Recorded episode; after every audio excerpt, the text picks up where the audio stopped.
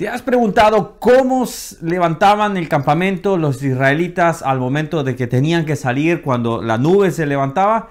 Bueno, vamos a descubrir en este capítulo algo muy interesante y una invitación muy especial de parte de Moisés hacia alguien muy querido. Bueno, estamos avanzando en números, ya llegamos a números capítulo 10. Gracias por acompañarme. Día tras día veo ahí las vistas, veo que van algunos días mejor, otros días quizás algunos se durmieron, quizás no sé. Pero gracias, gracias porque obviamente vamos haciendo una comunidad donde estamos aprendiendo de la palabra de Dios. Mi interés es que tú puedas leer este capítulo y al mismo tiempo de lo que yo te exprese, pero tú ves ver qué puedes aprender más de él. No puedo tocar todos los versículos porque obviamente se me iría muy largo el video. Pero hoy vamos a ver este capítulo. Es interesante. Habla de dos aspectos. El primero de ellos habla sobre las trompetas de plata. ¿Qué eran las trompetas de, plata? Eran unas trompetas hechas a martillo, lo va a hacer en el, versículo 1 y 2, donde eh, Dios mandaba, ¿para qué? Para llamar a la congregación, llegar al tabernáculo y para que salieran a, eh, se levantaran el campamento.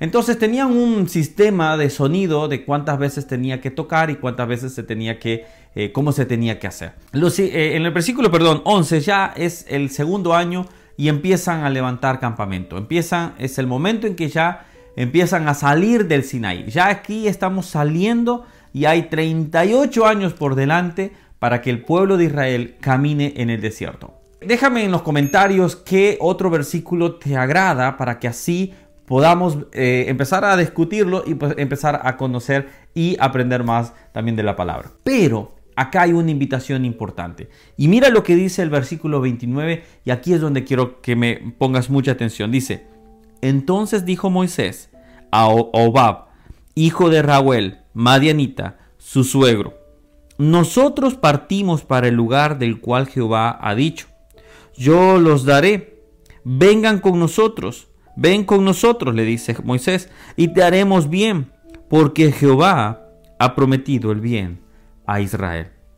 Hay mucha discusión de que si este es eh, el suegro Jetro o no lo es, pero más que todo allí es, están haciendo la invitación a estas familiares de, Moisés, a estos, eh, vamos a decir, de la esposa de Moisés, para que se queden con ellos, porque tenían un alto conocimiento del, desierto. Pero me encanta cómo Moisés le hace una invitación a este familiar. Hace una invitación muy, muy especial. Acompáñanos, quédate con nosotros, acompáñanos a dónde vamos a ir. Es muy importante que como hijos de Dios hagamos invitación a nuestros familiares, a nuestros amigos, al lugar que nosotros vamos a ir. ¿Y cuál es ese lugar que nosotros vamos a ir? ¿A dónde es que nosotros nos dirigimos? Nos dirigimos a la tierra prometida. Nos, nos, dirigimos a un cielo abierto, a una eternidad pasada con Cristo Jesús, a un momento, a, a una eternidad hermosísima. Así como Moisés invitaba ya sea a su suegro o a su cuñado o como fuera exactamente esta persona, que no queda muy claro, pero bueno, hay mucho de discutir, pero el punto es que debemos invitar a nuestros amigos, a nuestros familiares al lugar prometido. Moisés estaba invitando y diciéndole, ven que te haremos bien. Y lo podemos ver en 1 Samuel, en el momento en que eh, Saúl es llevado a que aniquile a los amalecitas. Y Saúl se le acerca a un grupo de personas y le dice, apártense, porque ustedes nos hicieron bien en el desierto. Entonces, cuando el bien de Dios es prometido, es prometido y es cumplido. Ahora, si nosotros le decimos a las personas, los invitamos a un cielo que va a ser hermoso, no va a ser un cielo de una arpita tocando, va a ser una eternidad hermosa. Veremos cosas que ni siquiera nos imaginamos ahora, pero veremos el rostro de Dios, veremos la gloria de Dios, veremos a Jesucristo, que creo que eso va a ser pasarán miles de años, no sé, me encanta esa canción de, de Marcos Vidal, eh, eh, ver su rostro. Y, no, no terminaremos de apreciar todavía cuando nos maravillaremos nuevamente de ver las maravillas de, de la gloria de Dios. Pero tenemos que invitar. Tenemos que invitar para un, para un cielo eterno a nuestros amigos y familiares. Moisés lo estaba invitando a una tierra prometida. Moisés los estaba invitando. No hay vestigios de que él haya dicho que no. Es más, hay vestigios de que adelante sí ellos se quedaron con el pueblo de Israel.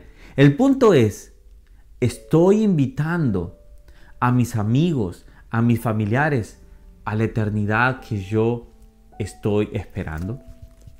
Estoy animando a aquellos que yo amo para que puedan conocer a Cristo Jesús como su Salvador.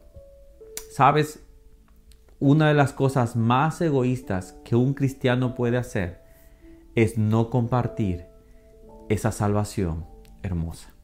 Sea como sea, eh, incita, invita a que ellos puedan estar. Así como unas personas, así como esos hombres que iban en el camino a Emaús y le decían a Jesús, quédate con nosotros, lo estaban invitando.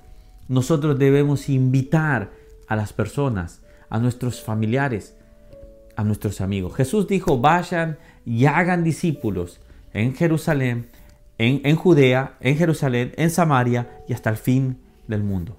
Entonces termino con esta pregunta tú estás invitando, estás animando a que te acompañen. Quizás algunas veces tú dices, me van a decir que no. Inténtalo hasta el último momento y quizás te puede sorprender. Vive una vida cristiana que agrade a Dios, vive conforme a la palabra de Dios y te darás cuenta y podremos decir, yo y mi casa serviremos a Jehová. Es impresionante que Números nos esté dejando este tipo de lecciones y, este es un capítulo que voy a dejarlo marcado porque es algo que encontramos estos, estos tesoros. Dime qué más te ha bendecido este capítulo. Por favor, déjame sus comentarios. Quiero leerlos, quiero ver qué estás aprendiendo también, porque esto es no lo que solo yo puedo enseñarles, sino lo que ustedes pueden dejar escritos ahí para poder aprender todos juntos. Que Dios les bendiga. Y vamos a seguir viendo números el día de mañana.